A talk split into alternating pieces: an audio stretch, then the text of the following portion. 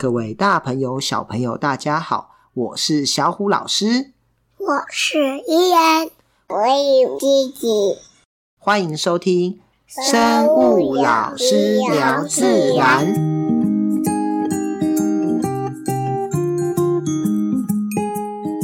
小故事谈生态。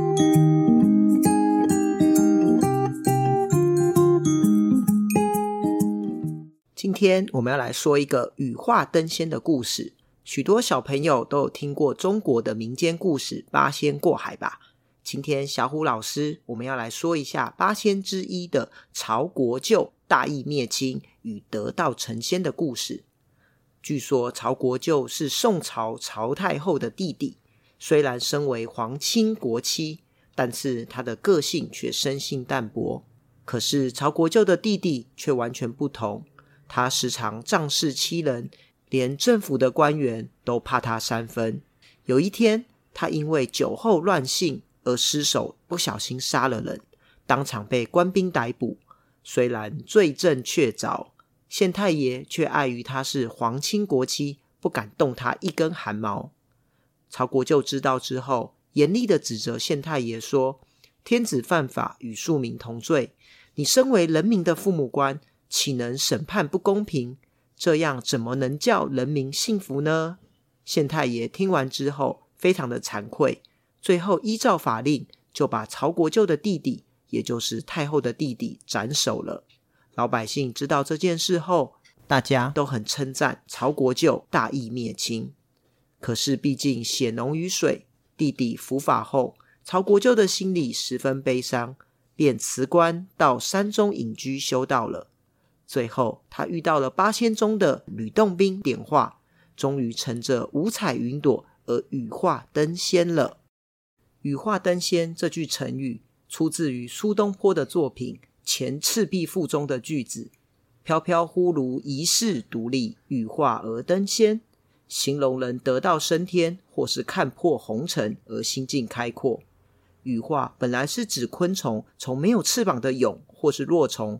脱皮成为具有生殖能力且具有翅膀可以飞翔的成虫，如同获得新生，因此古人便称得道成仙为羽化了。今天我们来认识一下昆虫的羽化吧。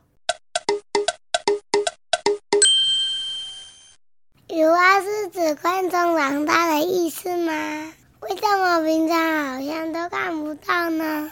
羽化是昆虫一生中最关键的阶段。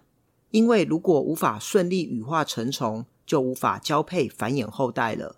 羽化时，昆虫会先由蛹或是若虫拉出身体，而此时虫体的腹部会充满液体，而显得特别的大。翅膀呢，却是皱皱的样子。之后，虫体的液体会慢慢的灌入翅膀，使翅膀慢慢的伸展开来。这时候，腹部则会因为液体灌入了翅膀而渐渐缩小。羽化后，昆虫会静静地待着一段时间，直到翅膀完全硬化，才会飞向天空，迎向新生。这个阶段虽然重要，却是昆虫最脆弱的时候。因此，大部分的昆虫都会选在天敌较少活动的深夜到清晨，或是较为隐蔽的场所羽化。这也是我们不太容易观察到昆虫羽化的原因了。小虎老师，什么是昆虫的变态呀？在昆虫成长的过程中，会经历几个外形相当不同的时期，我们就会称之为变态。所以，这个变态不是那种嘿嘿嘿的这种变态哦，是指形态上的改变。从幼生期到成虫，昆虫的成长形态大致上可分成三种：无变态、不完全变态和完全变态。顾名思义，无变态的昆虫就是从幼生期到成虫，除了体型变大外，外表几乎没有什么变化。这类型的昆虫属于较原始的种类，例如伊鱼，我们称为书虫。不完全变态的昆虫，则是在成长的过程中，会直接从若虫羽化成成虫。它的小时候呢，我们称为若虫，中间不会经过蛹的过程，像是蚕、螽斯和蟑螂等。而完全变态的昆虫，指的是幼虫和成虫在外形上差异很大，这类型的昆虫幼虫长到一定程度后会静止不动，然后脱掉旧皮成为蛹。这个时期，它的身体会进行大改造。经过一段时间不吃不喝也不太动，最后成虫会破蛹而出。这时，它的外形和幼虫期简直天壤之别呢。像是蝴蝶、独角仙等，都是完全变态的昆虫哦。也因此，昆虫羽化时，有的是从落虫羽化，有的则是从蛹羽化。听说古人会在嘴巴里放一个蚕。蚕，我们又称为知了。它的小时候呢，是生活在土中，直到时机成熟，才会爬到树干上羽化成虫。虽然小时候跟长大看起来差异很大，但是其实仔细看，主要还是差异在翅膀。它也没有蛹期，因此是属于不完全变态。蝉的羽化在古人心中象征重生，因此古人常会在过世的人的嘴巴里头塞了一只用石头或是用玉雕刻成的蝉，象征可以羽化成仙之意，称为寒蝉。此外，蝉是中国古代会佩戴的玉器之一。也象征着转运与富贵之意。蚕还有非常丰富的蛋白质哦，所以有不少国家都会把蚕当成一种食材来吃呢。在台湾，这道佳肴称为香酥蔗蜂，虽然有一个“蜂”字，但是不是蜜蜂，而是蚕的落虫。好像只有男生的蚕才会叫哎。不叫的时候怎么分辨男生跟女生呢？其实只有雄蝉是会叫的哦，雌蝉是不会叫的。这是因为雄蝉凭借着歌声来求偶，哪只雄蝉唱歌最好听，就可以获得雌蝉的芳心。但是大声鸣唱的声音也可能会暴露自己的位置，吸引天敌前来。因此，身负产卵任务的雌蝉不会鸣叫，也避免了这个风险。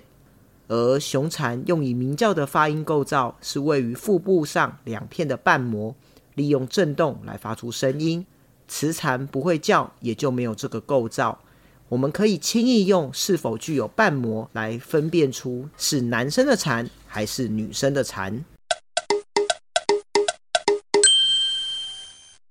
听说有一种蝉叫做十七年蝉，蝉的落虫会在地底下待多久呢？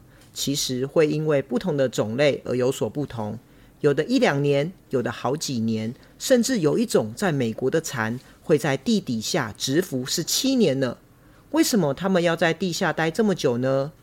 原来是因为十七是一个很大的质数，它的因数呢只有一和十七，因此它们每十七年才出现一次，便可以大大的降低与其他生命周期天敌。或是竞争者相遇的机会，使得整个族群的生存几率提高。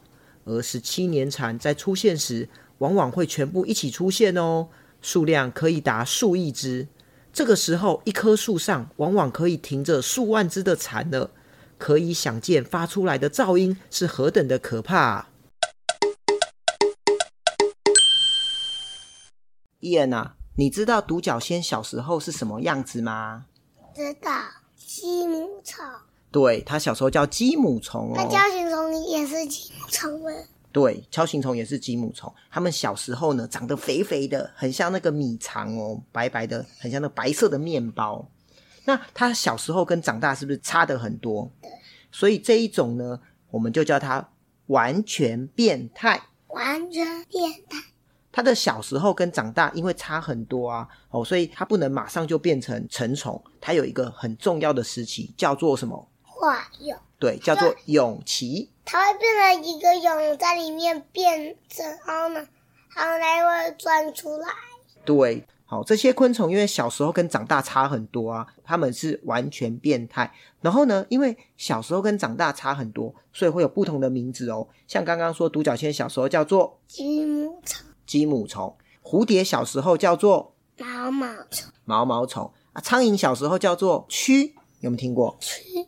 然后蚊子小时候叫做孑孓，孑孓。啊，蜜蜂也是完全变态，它小时候也是类似蛆的样子。然后还有一种，你有没有看过那个面包虫跟麦皮虫？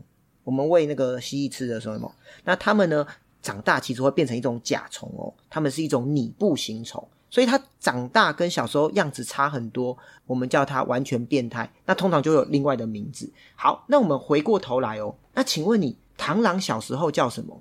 螳螂小时候就叫做小螳螂。小螳螂，因为长得跟长长大差不多。那蟋蟀小时候叫做小蟋蟀，小蟋蟀。那竹节虫小时候叫做小的竹节虫，小的竹节虫，对不对？春象小时候叫做小春象。那蟑螂小时候叫做小蟑螂。对哦，他们是不完全变态，因为他们的形态其实长得差不多，只差在有没有翅膀。所以通常他小时候我们就直接加一个小字。好，那我问你哦，你有没有看过蟑螂？我前几天才看到一只蟑螂。对哦，我们有时候会看到蟑螂。你怕蟑螂吗？家里出现蟑螂怎么办？用拖鞋打。然后、哦、用拖鞋打啊？谁打的？爸爸。那小五老师打。那你敢吗？不敢。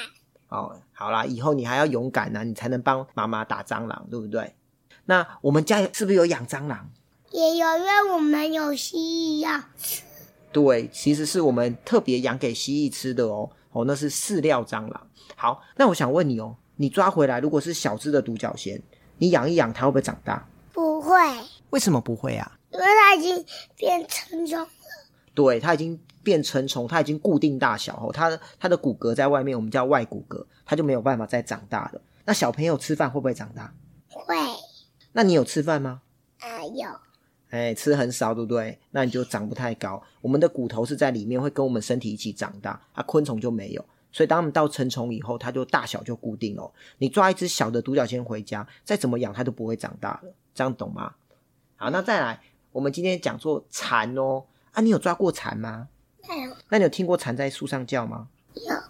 有吗？它、啊、怎么叫？学给我看。叽，啊有叽叽叽叽叽叽。哦，学得蛮像的哦。我们最常见的蝉呢、啊，其实像是雄蝉啊、惠菇或草蝉，都还蛮常见的。虽然没有抓过蝉啊，你有没有捡过蝉壳？嗯、呃，有，就是看树上有没有。金色有一点咖啡色的，粘在树上的那种脱壳的壳，应该就是蚕的壳。对，我们就会。它很脆弱。哦，一捏就碎，对不对？好，那因为那个就是蚕啊，它从土里爬上来，然后羽化变成成虫以后留下来的。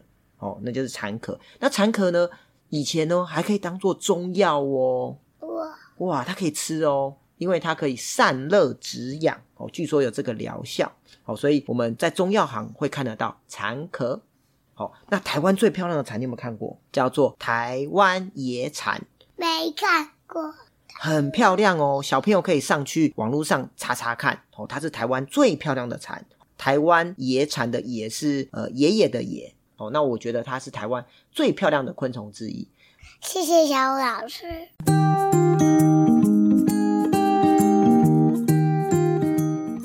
羽化是昆虫最关键而脆弱的一个时期。当它们成功从落虫或是蛹蜕皮，成为具有生殖能力而且有翅膀可以飞翔的成虫后，仿佛获得新的生命。因此，昆虫的羽化在古人心中就象征了重生。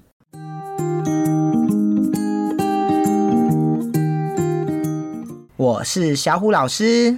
我是伊恩，我有弟弟，我们下次见喽，拜拜。